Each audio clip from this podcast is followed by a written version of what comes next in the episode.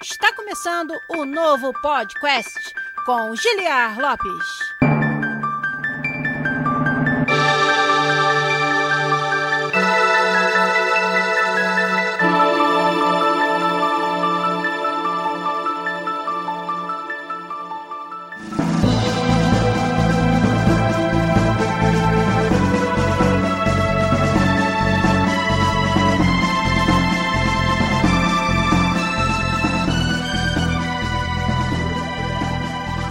Podcast na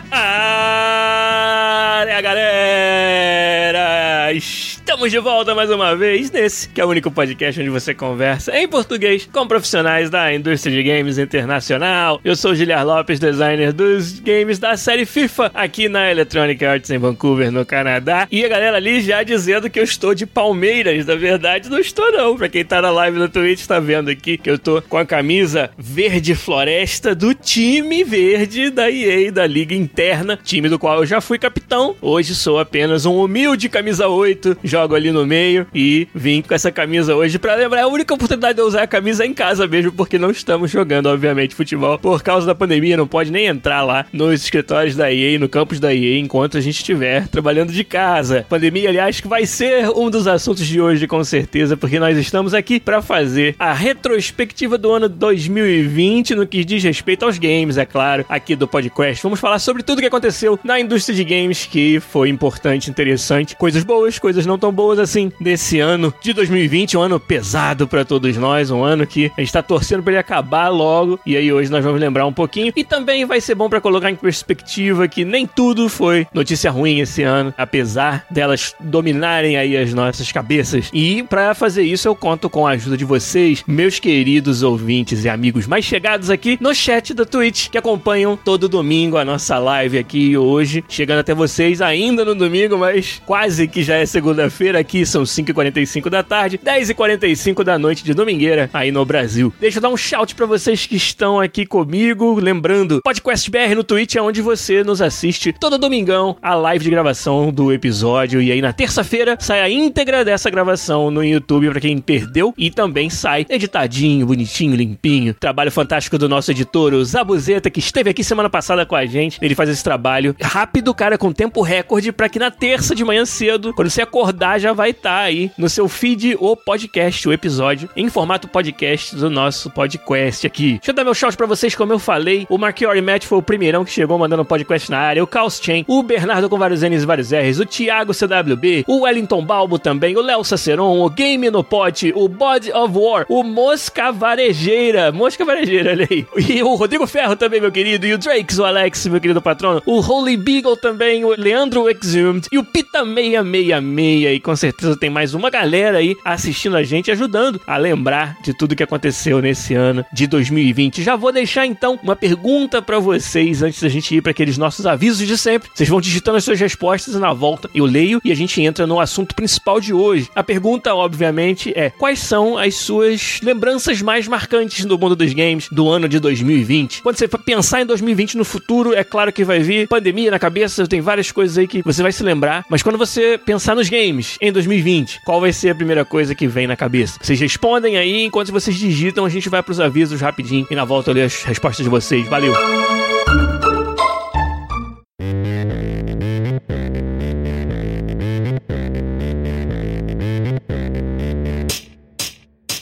Avisos de hoje são aqueles avisos de sempre. Você que gosta do nosso conteúdo e quer apoiar o canal a continuar trazendo uma live e um podcast toda semana aqui falando sobre games na indústria internacional com convidados de vez em quando que realmente abrilhantam o nosso canal aqui. Você faz isso através das nossas campanhas de financiamento coletivo no Patreon e no PicPay. patreon.com/podcast, picpay.me/podcast é onde você nos ajuda e ajuda demais. A generosidade da nossa comunidade é o que mantém o nosso programa vivo aqui e toda semana trazendo esse conteúdo para vocês. Paga pelo hosting, paga pela edição do Zabuzeta e todos os outros custos que nós temos aqui. É um programa feito com amor e pago pelo amor dessa comunidade fantástica que nos apoia. Se você não puder participar dando pra gente os seus dólares ou os seus reais, qualquer ajuda conta, mas você pode também nos ajudar divulgando o nosso canal para todos os seus amigos e também nos dando uma assinatura, um sub com a sua conta Prime Gaming aqui no Twitch. E isso também ajuda demais você ganha inclusive acesso à sala dos patronos lá no nosso Discord. Se você associar sua conta do Twitch à sua conta do Discord lá no nosso servidor, você vai ter os mesmos privilégios dos outros patronos que contribuem com a gente. E para os patronos mais chegados lá no Patreon e no PicPay, aqueles que contribuem com 15 dólares ou 50 reais todo mês, eles têm o direito de participar de um hangout, onde a gente conversa sobre os assuntos que vocês quiserem durante uma hora ali. Já teve de tudo no hangout, de ajuda de carreira, mentoria, até falar de jogos que ainda não podiam ser falados e outras coisas que quer falar no hangout. Fica lá no hangout, você que quer esse acesso diferenciado. É lá no Patreon, é lá no PicPay, se tornando um patrono premium que você tem esse acesso. Nós vamos marcar para essa semana agora o último hangout de 2020 com os nossos patronos premium já já. Então é isso, vocês que querem nos ajudar e fazem isso de uma maneira fantástica, mantém o nosso programa vivo aqui todo esse ano de 2020. Foi bancado por vocês em 2019 também, e 2018 também, e 2017 também, e desde quando a gente começou nossas campanhas de financiamento coletivo, e vocês têm nos ajudado, então eu peço que vocês continuem fazendo isso lá no patreon.com.br podcast, picpay.me podcast, ou aqui no Twitch, arroba podcastbr, dando pra gente uma assinatura com a sua conta Prime Game. Valeu!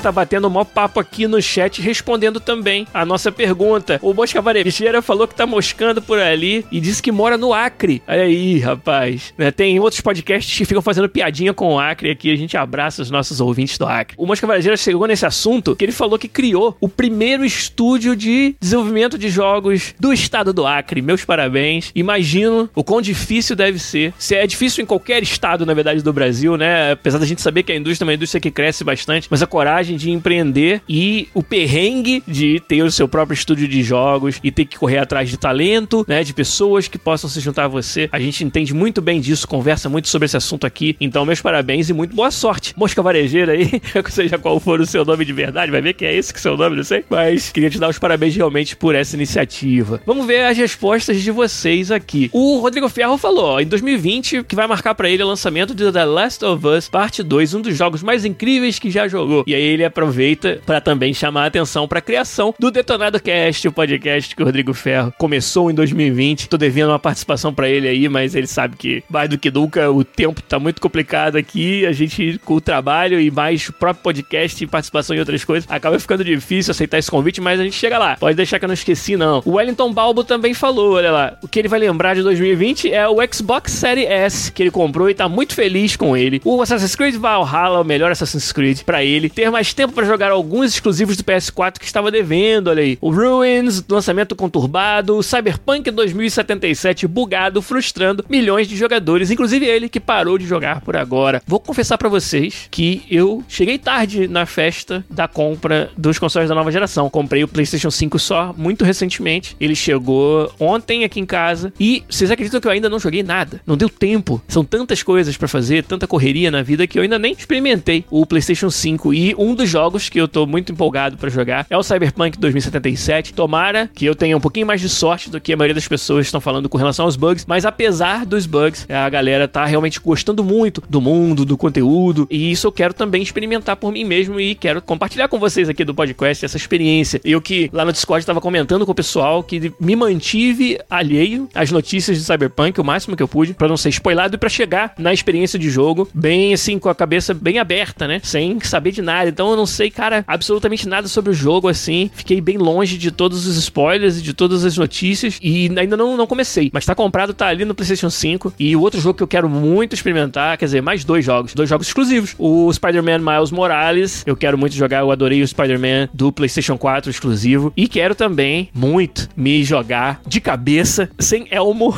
no Demon Souls. O remake do primeiro jogo da série Souls, que na verdade eu não consegui jogar lá no passado. E aí eu quero jogar o Demon Souls pra ver qual é. O Wellington Balbo tá querendo ver ali, ó, a minha análise de Demon Souls. O Wellington Balbo também perguntou se eu consegui achar nas lojas o PlayStation 5 fácil. Não foi nada fácil, não. Tá totalmente fora de estoque aqui em todos os lugares. E eu tava perseguindo há algum tempo, tava seguindo algumas contas do Twitter que davam avisos de quando as lojas iam ter estoque. Lojas, quando a gente fala, tudo online, né? Na loja física nem tem, nem vai ter durante um tempo ainda para você comprar o console. E aí foi, acho que duas semanas atrás, quando teve um restock de algumas lojas. E uma delas foi o Walmart aqui do Canadá. Pelo que eu entendi, atendi, foram só duas mil unidades que entraram em estoque no Walmart, mas eu acordei cedo pra caramba, na hora que tinha sido anunciado mais ou menos que ia ser o restock. Tava com a minha conta criada no Walmart, com o cartão de crédito já associado à conta, para que fosse o mais rápido possível na hora de clicar pelo processo de compra, né, o checkout. E aí eu consegui, na hora que liberou aqui, eu devo ter sido um dos primeiros que conseguiu clicar para botar no carrinho e avançar pelo processo todo de checkout. E aí chegou essa semana o meu PlayStation 5 aqui, montei ele ontem e ainda não consegui jogar,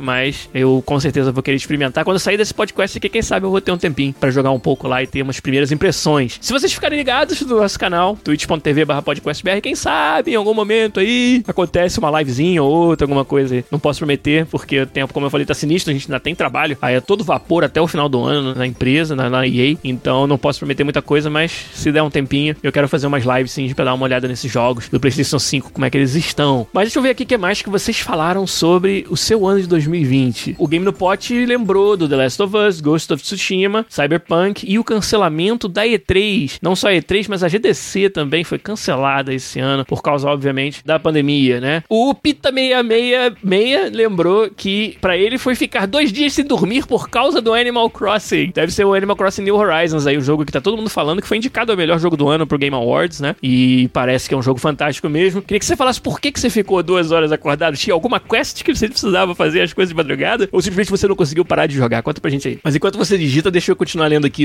as respostas dos nossos colegas. O Thiago CWB falou: além dos AAA que a galera vai citar, vem na cabeça jogos que eu consegui lançar. O Thiago CWB lançou dois jogos na Steam, um jogo mobile e completou duas Game Jams. Olha aí, disse que o ano rendeu para ele. Meus parabéns. Trabalhar com jogos e se auto-ensinar a desenvolver jogos é algo que é muito difícil, mas muito recompensador, que a gente sempre fala aqui no podcast. Então, ver os membros da comunidade levando esse conselho a sério e trabalhando nos seus jogos é sempre muito legal de saber o que aconteceu. Então, meus parabéns, Thiago CWB. O Vinícius Curto falou lá, o Visicurt falou: algo que me surpreendeu nesse ano foi o sucesso do Animal Crossing. Já passou as vendas do Smash Brothers Ultimate. Olha aí como foi bom esse Animal Crossing. Tão bom que tirou o sono do Pita 666 lá. O Rodrigo Ferro falou que tá jogando Cyberpunk no PS5 e felizmente está rodando muito bem. Parece que o problema é mesmo nos consoles da geração anterior, principalmente aqueles mais base. O Rodrigo falou, inclusive, que largou o Demon Souls para jogar o Cyberpunk. E, é claro, o Fifinga todo dia está lindo no PS5. Obrigado. O pessoal me dando parabéns sobre o FIFA 21 na nova geração. Muito obrigado. A gente realmente ficou muito feliz com o resultado. E é claro que esse é o primeiro ano numa nova geração, então tem um limite do, do que você pode realmente trazer de inovação. Mas eu acho que a gente conseguiu entregar um pacote que é interessante para quem é fã da série. E é claro que esse ano sendo diferenciado, você podendo ganhar de graça a versão da geração nova. Se você tiver comprado da geração anterior na mesma família, né? PlayStation 4 pro 5 ou Xbox One pro Xbox Series X ou Series S. Então, com isso, a gente espera que tenha ainda mais valor aquilo que a gente fez de novo para a nova geração, já que muitos de vocês que já iam comprar ou já compraram o jogo mesmo no PS4 no Xbox One tiveram esse upgrade gratuito para aproveitar também na nova geração. O Vinícius falou que ó, a E3 não sei se volta mais. Teve a polêmica do vazamento de dados em 2019 e o cancelamento da pandemia em 2020. É um, um evento que precisa meio que se reinventar aí, talvez, né? Acho que não só por causa dessas coisas que você falou, mas também porque muita gente se questiona o real valor de você fazer aquele show de jogos com anúncios. Esses anúncios eles sempre vazam antes, as empresas fazendo as suas próprias versões do evento E3, atrelados naquela data, né? É algo a se pensar se a E3 é realmente ainda necessária. Claro que o custo deve ser altíssimo para você ter um booth lá em Los Angeles, uma cidade caríssima, um evento muito bem produzido, deve se dizer, mas muito caro. Será que esse dinheiro não era melhor empregado em outras formas de marketing mais orgânico? Acho que é uma pergunta que todos precisam se fazer hoje na indústria de games e talvez por causa disso a E3 não tenha mais a mesma importância, mas nós vamos ter que observar né, o que vai acontecer. O Toy Maker falou, ó, quando puder, comenta um pouco dessas pressões que grandes estúdios sofrem em meados de lançamentos com grandes expectativas, com uma visão de quem está dentro da indústria, como os profissionais lidam com isso. Na verdade, Toy Maker, eu vou te apontar para um episódio onde eu já falei sobre isso e não faz tanto tempo assim. Foi o episódio inaugural da nossa série Desafios Fundamentais do Game Design, onde ele era justamente sobre o balanço entre a expectativa dos seus usuários e o seu trabalho, a sua criatividade. Então, esse foi o episódio número 320 do podcast, Os Desafios Fundamentais do Game Design, parte 1, criatividade versus expectativa. Falei extensamente sobre esse assunto lá também. Quem sabe se tiver uma oportunidade a gente pincela ele novamente nos episódios que vierem a seguir aí em breve breve, mas eu te recomendo ouvir lá o episódio 320 para voltar nesse assunto. O Pita666 explicou por que, ele passou duas noites em claro no Animal Crossing. Ele falou que o jogo é em tempo real, então é como se fosse uma vida real. Ficava farmando recursos e arrumando a ilha. Então ele realmente ficou imerso naquele jogo, tanto que esqueceu até de dormir, esqueceu de ir no banheiro. Ficou igual o Cartman jogando World of Warcraft. Quem assiste South Park das antigas vai saber do que eu tô falando. o Léo Saceron falou que queria muito testar o Animal Crossing, mas teve que ir pro Stardew Valley. Olha aí, que jogo fantástico, Stardew Valley, nossa. E o Game do Pod falou que a pandemia mostrou que tudo online é mais barato. Olha só, interessante.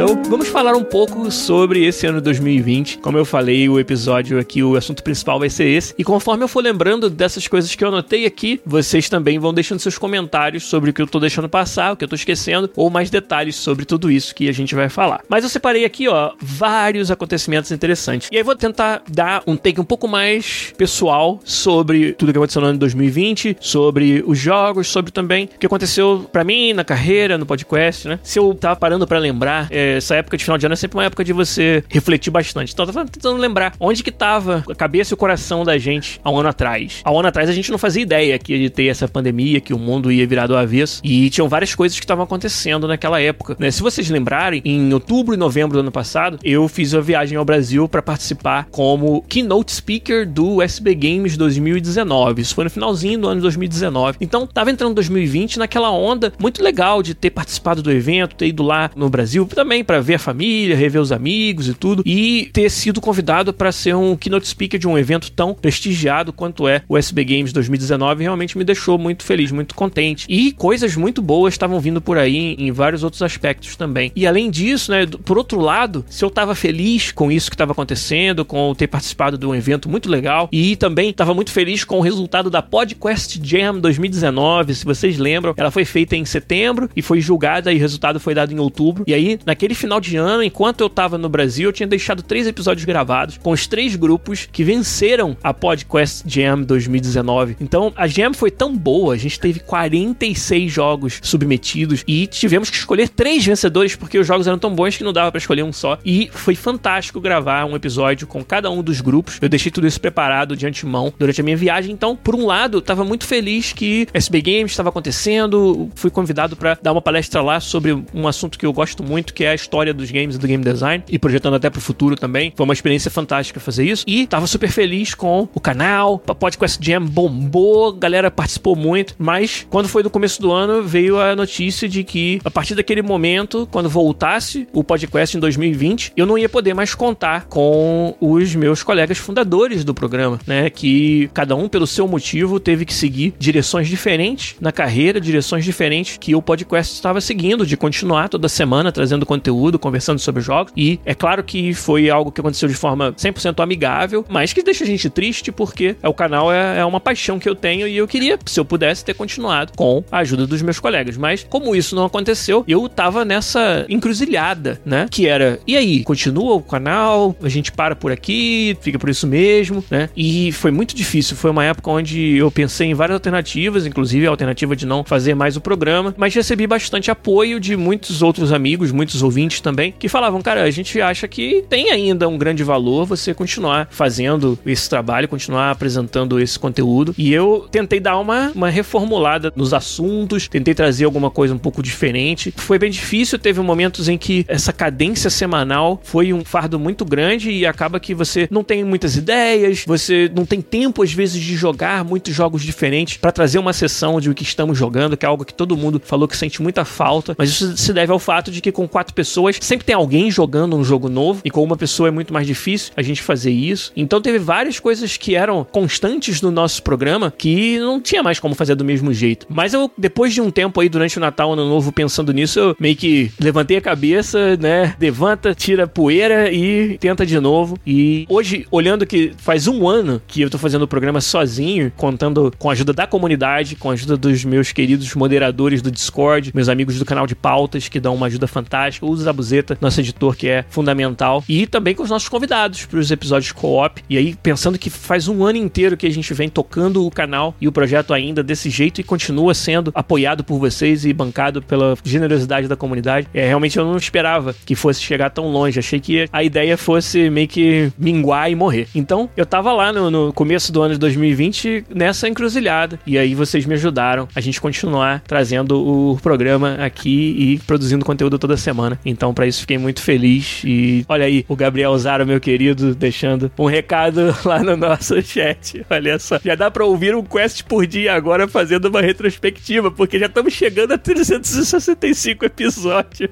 Obrigado por vocês estarem deixando várias mensagens super maneiras aí no chat, valeu mesmo. Mas puxei esse assunto justamente porque, para mim, pensar 2020 nunca vai ser possível não pensar do ano em que o nosso canal teve que se reformular completamente e que eu fiquei sozinho segurando esse rojão aqui, mas sozinho não, porque eu tenho todos vocês. Então, foi o ponto onde eu consegui um maior apoio ainda da nossa comunidade foi nessa hora. Então, 2020 começou assim, um ano meio que de reformular um monte de coisa. Eu lembro que uma das ideias que eu tive lá no começo de conteúdo diferenciado pra gente aqui foi a série Desafios Fundamentais do Game Design. E deu muito certo, fiquei muito feliz. E é triste por não ter podido fazer mais episódios, mas a gente vai fazer mais com certeza. No ano de 2021 agora a gente vai com certeza trazer mais desse tipo de conteúdo. Mas fiquei muito feliz de quão bem recebido foi. Um episódio que acabou batendo praticamente todos os recordes de audiência do nosso canal aconteceu esse ano, em 2020. Ele foi o episódio número 323, que foi Desafios do Game Design, parte 2, discreto versus contínuo. Ali realmente eu trouxe um somatório de situações do desenvolvimento dos jogos, do design dos jogos, que são muito desafiadoras devido ao fato de que nos jogos você está representando um mundo que é contínuo, um tempo que é contínuo, que nunca para, um mundo que, fora você quebrá-lo em fases, ele é uma experiência seamless, né? Uma experiência sem transições e você conta para isso com assets, com objetos discretos, né? Você tem animações que são discretas, você tem música que é, imagina você pegar uma música e fazer uma trilha sonora que pode tocar para sempre e que tem que transmitir diferentes momentos da jogabilidade. Então a gente falou sobre vários desafios que tem a ver com esse fato de você usar de pedaços de conteúdo que são discretos para representar jogos que são um mundo contínuo. Então esse episódio foi assim recorde de todos os quesitos do nosso canal e ele aconteceu esse ano e foi feito eu gravei ele sozinho. Então ali realmente eu senti que tinha um público para esse tipo de material, para esse tipo de conteúdo. Foi onde me deu esse empurrãozão a mais para continuar. Então isso aconteceu logo no começo do ano, antes da pandemia aparecer para nós aí e mudar a nossa vida e causar tanta tragédia. Foi o episódio Desafios do Game Design parte 2, que foi o podcast 323, se vocês quiserem voltar lá e ouvir. E aí não tem jeito, né? A gente fala de 2020, rapidinho vai chegar na pandemia. Vai chegar em março, aonde foi declarada a pandemia mundial do coronavírus e mudou tudo na nossa vida pessoal e na vida profissional e na vida de quem faz podcast também. Na Electronic Arts, eu lembro que foi no dia 12 de março de 2020 que foi declarado que todo mundo iria começar a trabalhar de casa a partir dali. Naquele momento só podia pensar, ferrou. Não vai sair esse FIFA 21 nunca, porque nosso arranjo não estava preparado, ou pelo menos pensava eu que não estivesse tão preparado. E a verdade é que preparado não estava, mas a gente se uniu, a empresa deu um, um suporte fantástico e eu diria que a gente desenvolveu infraestrutura e processos que você talvez precisasse de cinco anos para fazer. A gente deve ter feito isso em dois, três meses. E isso foi, assim, surreal de ver. Claro que eu tô aqui ignorando completamente o, o aspecto terrível, o aspecto tragédia da pandemia. Não tô comentando sobre isso aqui, até porque é óbvio e a gente tá falando sobre o 2020 nos games. Mas fora essa parte, né, o motivo que a gente teve que ir trabalhar de casa foi para impedir que o impacto dessa pandemia, essa tragédia da nossa sociedade fosse ainda mais maior, né, uma tragédia ainda mais com mais um número maior de casualidade, foi a saída encontrada é o que? O distanciamento social, o trabalho de casa, cada um de nós cuidando das suas coisas dentro da sua casa. Então, cara, para um time gigante como o FIFA 21, para uma equipe que trabalha tão junta e faz um design e uma criação tão colaborativa, com muitas conversas que acontecem emergentes no momento, né? Você vê alguma coisa no futebol, lembra de algo e já chama alguém para conversar. Mudar a forma que você desenvolve tudo isso foi bem difícil, foi pesado pro time principalmente criativo. A gente talvez tenha dado a sorte de que o nosso jogo já estava em produção, não estava em pré-produção, na época em que bateu a a pandemia e então, mal ou bem, os processos de desenvolvimento já estavam no lugar. O problema é que eles dependiam de você estar presente, né? Eles dependiam, por exemplo, de equipamento de desenvolvimento de jogos, que é muito sensível, que é confidencial, estar presente. E a gente não podia simplesmente sair levando esse material para casa. Agora que saiu a nova geração, a gente pode até falar, né? É óbvio que o principal problema nesse caso aí foram os dev kits do PlayStation 5 e do Xbox Series X, que nós tínhamos na nossa mesa. Muitos deles eram presos fisicamente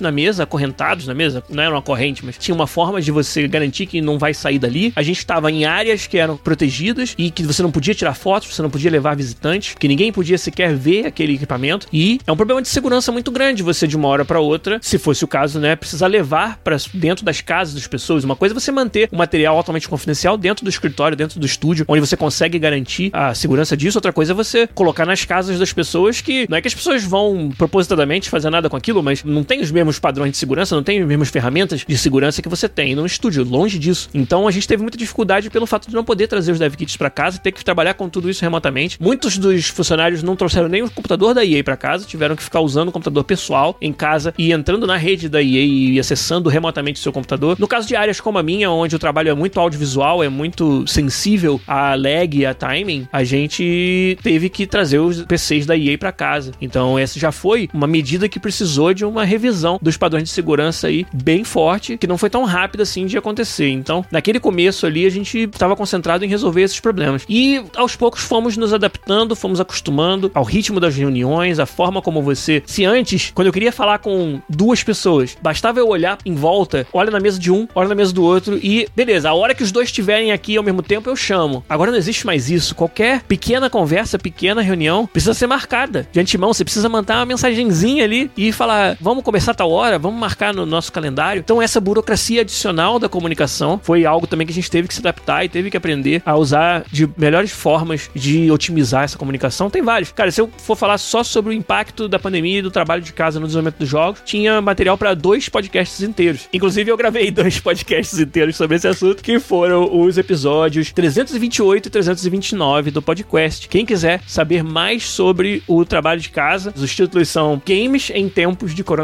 parte 1 e parte 2, 328 e 329 que a gente gravou lá mais ou menos no começo da pandemia. O Wellington Balbo perguntou se a gente sofreu burnout, que é aquele sentimento de que você tá queimado, que você tá gasto trabalhando de casa, né? Chegou a acontecer, por exemplo, de estar tá tão focado no trabalho que não vê a hora passar e às vezes faz uma hora extra sem querer, né? Eu acho que aconteceu isso sim com vários de nós. Talvez nem tanto assim. O trabalho hands-on que você faz dia todo de produzir o conteúdo, esse é até mais fácil de você colocar um limite. Mas a comunicação é que é a parte difícil. Se chega uma mensagem às 7 da noite, como tudo agora tá online, muitas das pessoas estão usando o mesmo computador para trabalho e para uso pessoal depois do trabalho, ou tá no celular usando né, a facilidade de você ter todas as ferramentas de comunicação no seu celular é gigante. Às vezes eu tenho uma reunião e eu tenho que, sei lá, esquentar o almoço. Aí eu uso meu celular para participar da reunião via celular enquanto eu tô na cozinha, né? É ótimo, é uma facilidade gigante para quem tá tendo que agora equilibrar o trabalho e os afazeres domésticos. Mas tem um peso também, tem um preço também, que é você tá sempre online. Então a tendência de você responder a comunicação que chega fora do seu horário é muito forte, muito grande. E isso é algo que a gente teve que aprender a manejar. Eu não diria que a gente sofreu burnout, talvez diferentes pessoas possam ter experimentado isso de diferentes maneiras, mas eu acho que precisou a gente aprender a ser mais disciplinado nos nossos horários e que momentos nós estamos abertos para trabalho e para comunicação de trabalho e que momentos não estamos. A gente teve que aprender um pouco se adaptar nisso. E eu fui um dos que tive bastante que gerenciar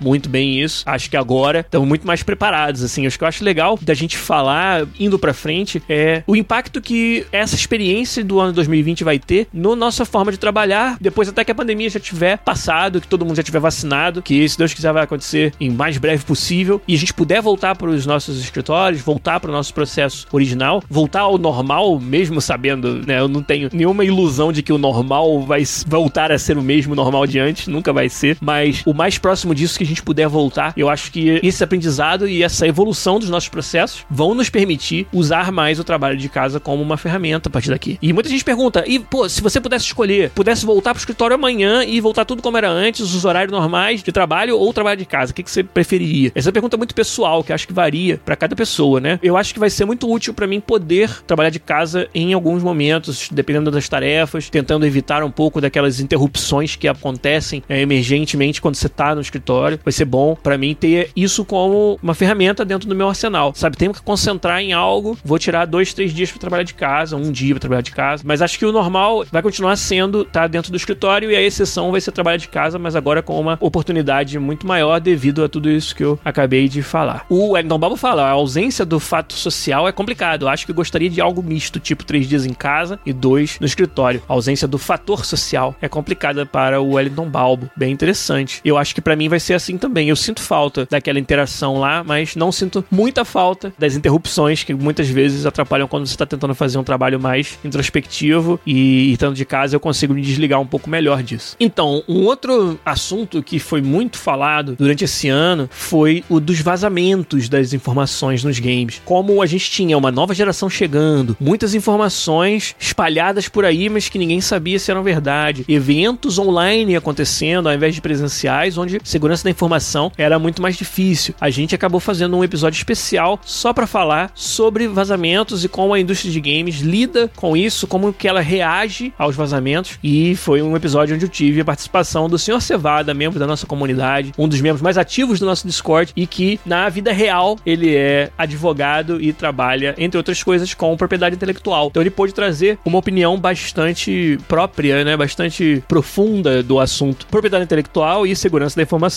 dentro da indústria de games. E esse foi o episódio de número 334, segredos e vazamentos na indústria de games. A gente falou também sobre o famoso NDA, o Non-Disclosure Agreement, aquele contratinho que você assina quando você vai ter acesso à informação privilegiada, que por exemplo, todos os estúdios de desenvolvimento de jogos assinam um NDA com a Sony, com a Microsoft, antes de ficarem sabendo de qualquer pedacinho de informação dos novos consoles. Todos os funcionários assinam um equivalente a isso para garantir que nenhum funcionário vai, ou sem querer ou por querer, deixar alguma informação crítica sobre os novos consoles escapar. Agora imagina isso, só que o, o funcionário grava um podcast de uma hora toda semana falando sobre jogos, como é difícil você gerenciar a segurança da informação nessas horas, mas acho que até agora não chegou nada aqui para mim, então acho que eu consegui me safar bem esse ano aí, um ano cheio de informação sensível na nossa mesa, na nossa cabeça, mas que a gente conseguiu navegar e chegar são e salvos aqui no lançamento da nova geração dos consoles. Ah lá, o Rodrigo Ferro falou que 2020 foi o ano que ele participou do podcast. Foi o podcast que me fez gostar de podcasts, diz ele. E agora ele tem o próprio dele, olha aí. Muito legal, Rodrigo. A participação sua foi sensacional. Lá no final eu vou fazer um shout de todos os co-ops que a gente fez esse ano. E o seu, com certeza, tá no meu coração aqui, que foi um, um episódio muito legal, onde a gente falou sobre a sua especialidade, que é a gerência de projetos. E foi bem maneiro receber você aqui no podcast, assim como todos os nossos outros convidados do podcast Co-op. Mas a gente fala sobre isso daqui a pouco. Uma outra coisa legal que aconteceu, falar rapidinho assim, o episódio 337 foi um episódio completamente diferente do podcast. A gente brincou de Guerra dos Patronos. E esse dia foi muito legal. Foi um episódio que fez muito sucesso, mas que ele dá muito trabalho para preparar. E acabei não conseguindo fazer outro, mas quero fazer mais no futuro, sim, quando a gente tiver mais tempo de dar uma preparada de antemão. Esse foi um episódio com um quiz entre dois patronos do podcast, o Alex e o Rafael Bertolini. O Alex Silva e o Rafael Bertolini. E nessa brincadeira era a temática eram RPGs orientais e ocidentais. Eles responderam várias perguntas, participaram então dessa gincana com várias fases, com formatos diferentes. Foi muito divertido de fazer. O senhor Cevada me ajudou novamente na organização e na apresentação também do programa. Então foi muito legal. Eu às vezes até volto lá e ouço de novo o podcast Guerra dos Patronos, que foi o episódio número 337. Quem curtiu aí, coloca no ouvido de novo e lembra como foi legal aquela brincadeira de quiz sobre RPGs ocidentais e orientais, que acabou o Rafael Bertolini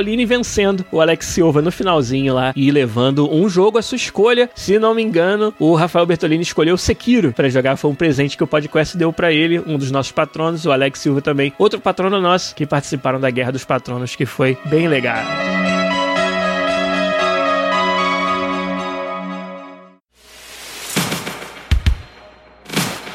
Que mais? Caramba, em junho. Em junho a gente teve os episódios de injustiça racial escalando no mundo todo, com aquele episódio do assassinato do George Floyd nos Estados Unidos. E a gente fez um episódio aqui no podcast sobre a reação da indústria de games com relação à injustiça racial. E falamos sobre por que as empresas de jogos se sentem numa posição em que elas precisam se manifestar, algo que eu não acho que fosse uma coisa tão comum há muitos anos. Se você voltar vários anos anos atrás, acho que a maioria das empresas de games iria ficar de fora desse tipo de discussão de problemas sociais, né, de questões altamente críticas para a nossa sociedade. As empresas de jogos, de sua maior parte, tinham essa posição de que ah, nós somos joguinhos, a gente não se mete. E de um tempo para cá isso vem mudando. E eu falei com detalhes sobre por que, que eu achava que essa mudança era uma mudança positiva e por que, que ela estava acontecendo, né? E por que, que as empresas de jogos agora sim se sentem obrigadas, não é a palavra certa, mas se sentem muito incentivadas a participar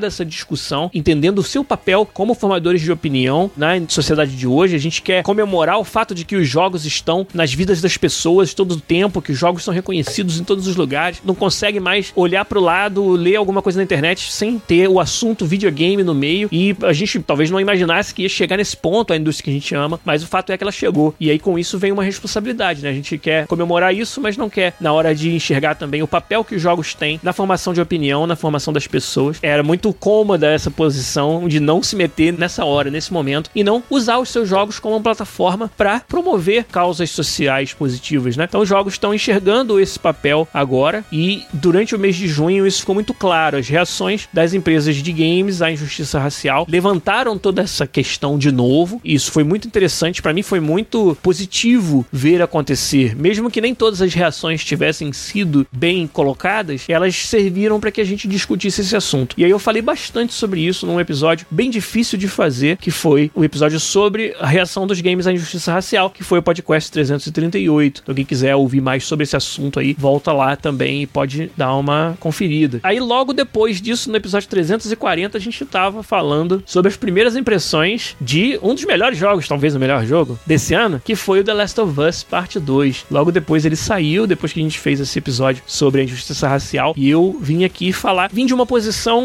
de quem não era o maior fã do mundo do primeiro The Last of Us por causa da gameplay, reconhecendo o valor de produção fantástico que a Naughty Dog deu pro jogo, mas sentindo uma estranheza entre a jogabilidade e a história e as cinemáticas. E isso foi totalmente dissipado no The Last of Us Part 2. Eu acho que a Naughty Dog refinou muitos dos seus sistemas de gameplay, trouxe um jogo muito bem amarrado, um jogo que essa barreira entre gameplay e história ela fica muito mais borrada, muito mais tênue, e com isso entregou um masterpiece, né? Entregou um jogo que vai ficar pra história da nossa indústria, eu acredito, em vários sentidos. E o fato da jogabilidade dele não só não deixar a desejar, mas também ser uma jogabilidade gostosa, foi o que me, acabou me conquistando de vez. E o Last of Us Part 2 foi um dos melhores jogos que eu joguei. E lá no episódio 340 eu falei sobre minhas primeiras impressões sobre o jogo, que eram parecidas com essa opinião que eu tenho agora, já depois de ter jogado bastante mais esse jogo. Isso foi um outro marco que eu acho que muitos de vocês aí no chat, quando eu perguntei sobre 2020, falaram que iriam se lembrar de 2020 como o ano em que saiu Last of Us Part 2 e realmente um dos melhores jogos dessa última geração, com certeza. Um pouquinho mais pra frente, teve uma treta muito interessante entre a Epic e a Apple. E a gente falou sobre isso aqui, atendendo a pedidos dos nossos ouvintes lá na nossa comunidade. A gente trouxe um episódio Epic versus Apple, né? E esse foi o episódio número 348, onde a gente comentou sobre essa, essa briga judicial, Fortnite sendo tirado da App Store, a Epic exigindo melhores margens e a oportunidade de vender os seus produtos sem precisar passar pela App Store, implementando a sua própria loja, que é claro que a Epic tem a Epic Store. Então, o Game no Pod falou 2020, o ano em que a Apple foi desafiada por uma empresa de games. É, exatamente, cara. Foi muito interessante ver e até agora a gente não sabe o resultado disso. A gente não teve grandes desdobramentos ainda, até porque processos são coisas que demoram um certo tempo, mas a gente fez essa análise de quem tá de dentro da indústria sobre será que a Epic tem um ponto, será que a Apple tá com a razão, ou será que a nossa opinião tá um pouquinho ali no meio. Quem quiser saber mais sobre isso vai voltar lá no episódio 348, dar uma olhada na Epic versus Apple. Agora é aquela hora que eu também preciso dar um shout. Nós tivemos parceiros fantásticos esse ano fazendo episódios co-op do podcast. Então vou em ordem e a gente vai relembrando aqui. Lá no comecinho do ano, a gente recebeu o primeiro convidado, nem chamei esse episódio de co-op, mas foi o Sandro Tomazetti, meu querido parceiro da indústria de games do Brasil, um designer brilhante e um empreendedor muito corajoso que tá aí há muitos anos tentando viver dos seus games. E ele veio aqui e, cara, teve um episódio sensacional comigo. O nome do episódio é Musashi vs Cthulhu, que era o nome do novo jogo do Sandro, e foi o episódio 321. Foi um co-op sem o nome co-op, onde o Sandro abriu o coração, falou da dificuldade de ter lançado o jogo anterior da empresa dele, que foi o Griffon Knight Epic, e não ter tido aquele sucesso que ele esperava, e como que você se levanta e anda e continua na indústria com vários contratempos que ele passou e agora lançando um novo jogo. Muito interessante, muito divertido, Musashi versus Cthulhu. Se você gostou da premissa pelo nome, dá uma olhada no jogo do Sandro aí, da Cyber Rhino Games. E houve também o um episódio onde ele contou tudo pra gente sobre o desenvolvimento desse jogo. Foi o episódio 321. Aí a gente começou a fazer os co-ops com o nome de co-op mesmo, né? Ah, não, na verdade não. Porque no 325 eu recebi o meu querido professor Zé Ricardo, do Rio de Janeiro, que é professor de games lá no IFRJ, foi chair do SB Games 2019 e me convidou para participar lá. Então a gente teve uma conversa sobre academia, sobre ensino e pesquisa de games no Brasil, muito legal, num co-op também disfarçado que a gente fez no comecinho do ano. Esse aí foi o episódio número 325, né? Ensino e pesquisa de games no Brasil. Depois a gente fez Produzindo Games com a minha querida Lu Cecil, também um episódio co-op sem o nome co-op, eu não tinha inventado esse nome ainda, mas foi um episódio fantástico, onde a gente conversou com a Lu sobre a carreira dela, sobre que você também que tá aí ouvindo isso e gostaria de ser um produtor, uma produtora de games, pode chegar lá. A Lu contou a história dela e deu várias dicas pra galera que quer também seguir nessa área. A Lu, que hoje é produtora lá na Hermit Crab, entre outros projetos, ela lançou recentemente o Football Freestyle, um projeto para o Paris Saint-Germain, que você pode jogar no seu dispositivo móvel. Aí, inclusive, recentemente foi featured na loja da Apple o Football Freestyle da nossa querida Lu Cecil e da Hermit Crab. Então ela contou muito sobre a sua carreira aqui pra gente no episódio número 327. Aí sim, a gente começou a fazer os co-ops com o nome de co-op e o primeirão nessa fase foi o meu querido Rodrigo Ferro, que tá aí no chat, que veio falar sobre a sua carreira até chegar a ser gerente de projetos na indústria de games. O Rodrigo fez um episódio fantástico com a gente aqui, que foi o número 332, onde a gente falou sobre gerência de projetos nos games, sobre metodologias de gerência de games, e foi realmente um prazer receber o Rodrigo Ferro aqui com a gente. E a gente fez também um co-op muito legal com o Everton Vieira da Easy Play. Esse foi o episódio 336, uma figura muito conhecida e muito estimada da indústria de games brasileira. O Everton veio aqui e a gente também, de novo, teve um episódio sensacional falando sobre a indústria nacional, complementando muito a informação que a gente traz aqui no podcast, que é muito mais voltada à indústria nacional. O Everton, com essa sabedoria e essa bagagem da indústria nacional, também trouxe muito insight legal pra gente aqui, que os nossos ouvintes puderam acompanhar. Isso aí foi o co-op com o Everton no episódio 336. Depois a gente recebeu aqui o meu querido Danilo Abreu, produtor do time de conteúdo ao vivo do FIFA. Olha, outro episódio fantástico onde o Danilo falou muita coisa legal sobre esse processo dos jogos se tornarem um serviço, como que você dá suporte a um jogo lançado depois do lançamento e durante anos a fio e os desafios de fazer isso para uma comunidade gigantesca com milhões e milhões e milhões de jogadores, como é o caso do FIFA. O Danilo veio aqui e abriu tudo pra gente que ele podia sobre esse assunto, foi bem legal também. Depois disso, o próximo co-op foi com o meu querido João Marcelo Beraldo, escritor e designer de games. E ele falou sobre um assunto muito popular na nossa comunidade que é: tem espaço para um escritor na indústria de games? Se essa é a minha especialidade, eu consigo trabalhar nessa indústria? E o Beraldo, que é um escritor consagrado com muitos livros publicados e vários jogos também publicados, veio aqui contou altas histórias sobre a carreira dele. Tem a história dele se juntar a uma empresa chamada Insane Games, fazendo coisas insanas. Muito legal também. Sempre um prazer conversar com o Beraldo. E esse foi mais um co-op muito maneiro que a gente fez. Foi o episódio 346. Foi fantástico. Depois a gente recebeu os irmãos, que não são gêmeos, Thiago e Daniel Zaidan, no episódio 350. Esse foi um co-op também sobre como vencer na indústria indie, como você continua perseverando. Uma história muito interessante do Thiago e do Daniel Zaidan, que lançaram o Rogue Summoner naquela época e já vinham aí de outros empreendimentos na indústria de games, contaram pra gente com muita sinceridade dos desafios, como nem sempre são flores, né? Nem tudo são flores em empreender na área de games no Brasil, mas como eles conseguiram perseverar e como eles têm hoje um plano muito mais acertado para vencer nessa área e que tudo começou com o lançamento do Rogue Summoner. Foi um prazer conversar com o Thiago e com o Daniel Zaidan. E aí o próximo co-op que a gente fez, estamos quase no final, foi com a Paula Silva, artista técnica e minha colega aqui na EA. Esse foi o episódio 355. Essa é uma outra área que muita gente da nossa comunidade pergunta sobre, né? Artista técnico e como você encontra o espaço dentro da indústria de games. A Paula contou como ela veio de um background de programação, trabalhava com isso. Para entrar na indústria, ela aceitou um emprego como testadora de games na EA, começou realmente de baixo e contou pra gente, deu dicas de como ela fez para aos poucos ir aparecendo, demonstrando o seu trabalho dentro da EA até conseguir uma vaga como artista técnica, onde ela tá com a gente até hoje. Thiago CWB falou lá, esse da Paula foi bem engraçado. As histórias foram muito legais, muito engraçadas, muita cara de pau, foi necessária para Paula conseguir chegar onde ela chegou e que isso sirva de inspiração, como eu tenho certeza que serviu para os nossos ouvintes, sobre o caminho que eles também podem trilhar na indústria de games. Então foi muito legal conversar com ela. E depois, rapaz, o co-op, para fechar a série de co-ops desse ano com chave de ouro, eu recebi aqui o designer Nicolas Souza, que da época era nada mais nada menos do que da Ubisoft. Ele tinha acabado de finalizar Watch Dogs Legion e contou muitos detalhes sobre os desafios de ser designer. Contou um pouco mais da história dele. O Nicolas já tinha vindo aqui no podcast anos atrás, já conhecíamos um pouco da história dele, mas ele contou mais sobre essa parte da indústria AAA lá em Montreal, da Ubisoft, de trabalhar em jogos de sucesso dentro da Ubisoft. Ele trabalhou, né, como eu falei, no próprio Watch Dogs Legion e antes dele trabalhou no Rainbow Six Siege, né, um jogo de muito sucesso, um marco aí para Ubisoft também e para os jogos competitivos de tiro. Então ele falou sobre essa experiência de fazer o designer do Siege, ser designer no Watch Dogs Legion e ele tinha ido até para um outro projeto, aquele projeto de roller, né, o Roller Champions. Só que ele não contou pra gente daquele dia. Esse dia aí foi o episódio número 357. O safadinho já estava com tudo arrumado para ir trabalhar como designer do próximo BioShock.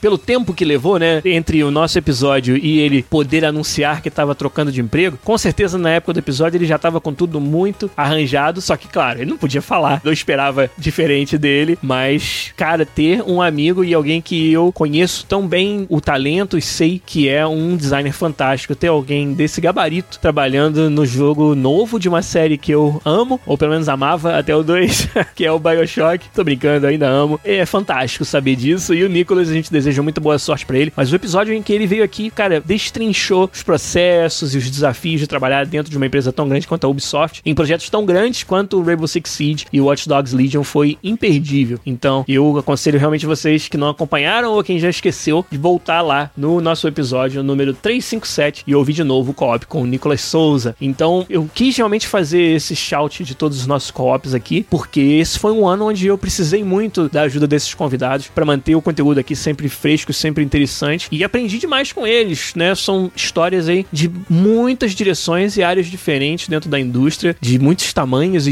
escopos diferentes, que eu acho que ajudaram muito a gente a trazer conteúdo de mais valor aqui para vocês, que não fosse só eu falando, né? Só o meu ponto de vista que muitos de vocês já conhecem bastante porque já acompanham há muito tempo. Então, os co-ops são algo assim que eu quero fazer mais ainda a partir do ano que vem, com certeza, né? A galera tá elogiando BioShock Infinite aqui no chat. Vocês não são os únicos, muita gente gosta desse jogo, mas quem quiser procura lá o episódio antigo nosso, chama Infinitamente Chocados, onde a gente fala sobre as nossas impressões e por que o BioShock Infinite virou um meme do podcast em que a gente notadamente não gostou, não ficou feliz com o resultado desse jogo. Mas essa daí vai ficar para quem quiser ir lá e resgatar e desenterrar o episódio sobre BioShock Infinite das antigas. Aconteceu mais nada nesse ano? Nada de interessante, nada de importante? Que tal somente o lançamento de dois consoles novos de uma geração nova estreando na indústria? Só isso que aconteceu em 2020. Foi bem no finalzinho do ano. O Wellington me corrigiu, falou três consoles, porque ele tá contando o Série X e o Série S como dois consoles diferentes, né? Eu acho que é por isso que você tá falando, é lá, não esqueça o meu Série S.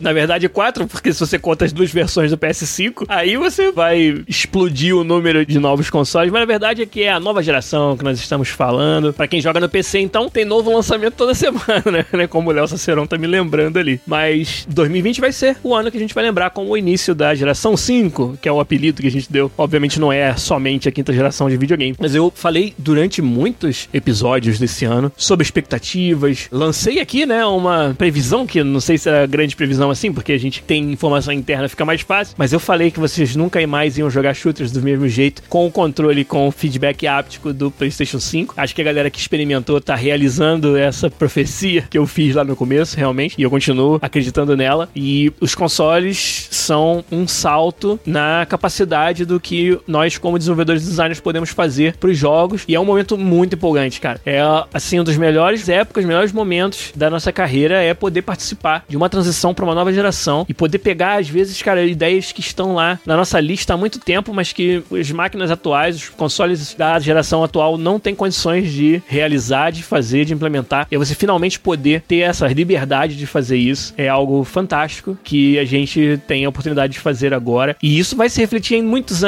ainda. Essa geração geração chega aí com muitos novos recursos, com muitas novidades, que eu já falei de vários deles aqui, como, por exemplo, o loading super rápido. Eu acho que as pessoas ainda não chegaram ao fundo do que isso vai significar de diferença em poder de expressão do designer e vão ainda chegar os jogos que vão fazer uso disso, não só para que o loading seja super rápido, mas também para que o loading não seja mais um fator determinante do seu design. Falei sobre isso várias vezes aqui no programa durante esse ano e aí eu ainda acho que isso vai ser um dos grandes diferenciais dessa nova geração, além, é claro, dos gráficos com ray tracing. Matheus falou que tá tão rápido o load na nova geração do FIFA que não dá nem tempo de ver o time do adversário. É, porque no FUT, por exemplo, você só fica sabendo qual é o time do seu adversário na tela de loading, onde mostra lá o layout do time. Mas agora o load é tão rápido que você olhou ali os atacantes e já não dá mais tempo de ver os meio-campos e os defensores, porque o jogo já carregou. É o problema bom da gente ter que resolver, né? O Giat BR até perguntou algo muito interessante sobre esse assunto, que eu já mencionei outras vezes aqui. Ele quer saber como é que funcionam as equipes de desenvolvimento durante a transição. Tem um time pro PS4 e um time pro PS5, e por quanto tempo fica assim? Como o nosso caso, um jogo sendo anual, um projeto iterativo, eu acho que duplicar o time inteiro não era uma coisa viável de fazer. Então a gente, na verdade, tem um mesmo time que desenvolve dois jogos, desenvolve duas versões do FIFA da geração atual e da próxima geração, o mesmo time. E é um, um overhead, né? É um tempo a mais que você precisa dedicar para trazer as melhorias de uma para outra e fazer as coisas que são exclusivas de uma, fazer as coisas que são exclusivas da outra. Mas foi tudo organizado e planejado desde o começo com isso em mente, né? Usando desse bom julgamento de que a gente ia precisar de mais tempo, porque a gente estava suportando aí o dobro do número de plataformas que estava antes. Então, no nosso caso, a decisão que fez mais sentido foi de não quebrar o time em dois, ou duplicar o time, nem nada disso, fazer com que o mesmo time desenvolvesse os dois jogos. E isso vai continuar acontecendo, não posso prometer por quantos anos, mas o que dá para dizer é que a minha experiência com isso já vem de duas outras transições de console, essa é a terceira. Então, nas últimas duas, aconteceu dessa maneira. Os jogadores é que disseram pra gente o quanto ainda valia a pena ficar dando o mesmo tamanho do suporte para as duas gerações. Se a nossa comunidade de jogadores migrar muito rapidamente para a nova geração e o jogo da geração passada for ficando com muito menos gente, com ordem de grandeza a menos jogadores, aí a decisão sobre concentrar em um e ou outro é uma decisão que faz sentido tomar. Enquanto essa quantidade de jogadores ainda for significativa em ambos e tipicamente ela demora para ser abandonado completamente o jogo da geração anterior, por exemplo, a gente vai ter um foco muito forte, muito grande ainda nos jogos da geração atual. Sim, eu espero que a gente continue executando os nossos projetos durante alguns anos ainda aí nesse mesmo formato que a gente fez agora em 2020, né? Então isso é que dá para dizer. Também estratégias podem mudar semana que vem, mas no momento e historicamente de outras duas transições das quais eu tive a oportunidade de fazer parte, é assim que funcionou. Então não tem motivo nenhum para não achar que não seja funcionar desta vez, né? O Giat perguntou, essa decisão é baseada no que? É como você mesmo disse, telemetria, que são dados anônimos sobre como as pessoas estão jogando, quanto tempo, em que modos de jogo elas jogam e também nas vendas, é claro, né? Então tudo isso aí vai se juntar. Todas as formas que a gente tiver de colher dados sobre o que os jogadores estão fazendo, quais os modos que eles preferem e quantos deles estão presentes, a gente vai usar. Você que joga também pode observar. Se você botar o jogo da geração passada, dá uma olhada no FUT, que é um lugar onde sempre você pode ver quantos itens estão à venda no mercado, né? Isso é um bom indicador de quanta gente está jogando e o quão engajadas elas estão no jogo. Tem alguns modos onde você pode ir lá e ver quantas pessoas estão online naquele momento. E aí isso aqui te dá também um termômetro do que, que a galera tá fazendo, o que, que eles estão pensando e se eles estão ainda participando do jogo, né? Então é uma forma que você usa para observar até como jogador mesmo essas tendências, né? E a gente como desenvolvedor, é claro, tem acesso a muito mais informação do que isso. Então, devido a essa nova geração, os últimos episódios do ano e as últimas discussões que a gente teve foram justamente sobre o que que significa a nova geração para os designers e desenvolvedores de games. Então eu fiz uma série de três episódios, na verdade, sobre esse assunto. Game design na nova geração, falando sobre como muda o trabalho do designer com os novos consoles. Esse foi o episódio 359. Depois eu falei sobre a nova geração no game design e foi uma brincadeira, né, um take diferente sobre como a nova geração de pessoas e de desenvolvedores que estão entrando no mercado também influenciam o game design e mudam a forma como a gente faz design, o que a gente prioriza,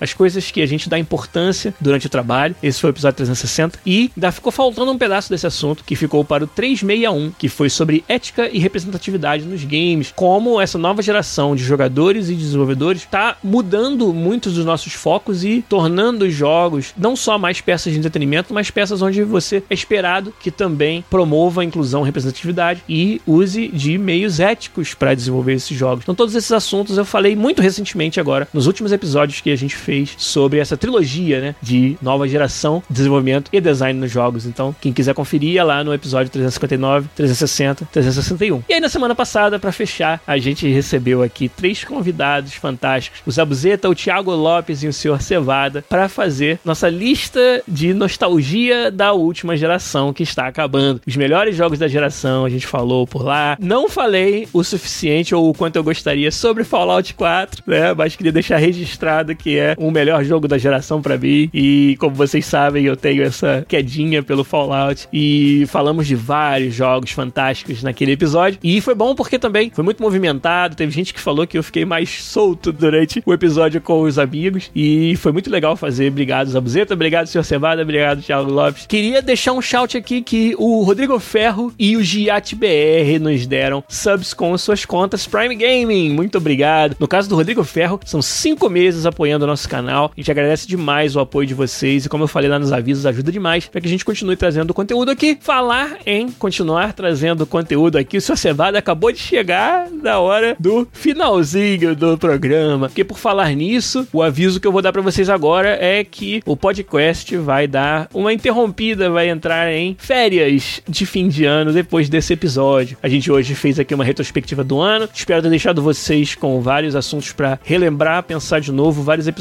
que se vocês quiserem voltar lá, podem ouvir. Muita coisa legal aconteceu esse ano, mas eu preciso dar aquela descansada, dar aquele novo gás para 2021 pra gente voltar com o programa. Eu dei uns teases de algumas coisas que estão acontecendo aí, anunciei uma parceria pessoal minha, né? E que o podcast também vai fazer parte dela com a Mentorama, uma escola online de profissões desejadas, que com certeza em 2021 essa parceria vai ser ampliada e realizada com todo o seu potencial. Então vocês que são da comunidade que querem aprender mais sobre os jogos, ouvir mais de mim e tudo que eu acredito na indústria de games, a gente vai ter mais uma oportunidade além do podcast que vai ser essa minha minha parceria com a Mentorama. Então aguardem isso para 2021, aguardem mais conteúdo aqui no podcast. Vai ter um empurrão, eu acho, de energia que o programa vai receber devido a algumas coisas que a gente está preparando aí pro ano que vem. E como eu falei, quem ficar ligado, twitch.tv podcastbr durante aí o recesso da agora até lá meados de janeiro, pode ser que você se surpreenda com uma live, alguma coisa que eu tiver tempo de fazer aqui durante o recesso, mas trabalho né, e ainda continua por mais algumas semanas aí e depois eu vou tirar férias também pro fim do ano. Mas o podcast vai ficando por aqui e a gente vai voltar a se falar em 2021. Quem for patrono premium, não se esqueça que tem hangout ainda nesse mês de dezembro. A gente vai marcar com detalhes aí a data e a hora na nossa comunidade lá no Discord. Mas por hoje a gente fica por aqui. Muito obrigado a vocês que me ajudaram esse ano inteiro. Um ano difícil para todos nós, um ano terrível de várias notícias, mas um ano também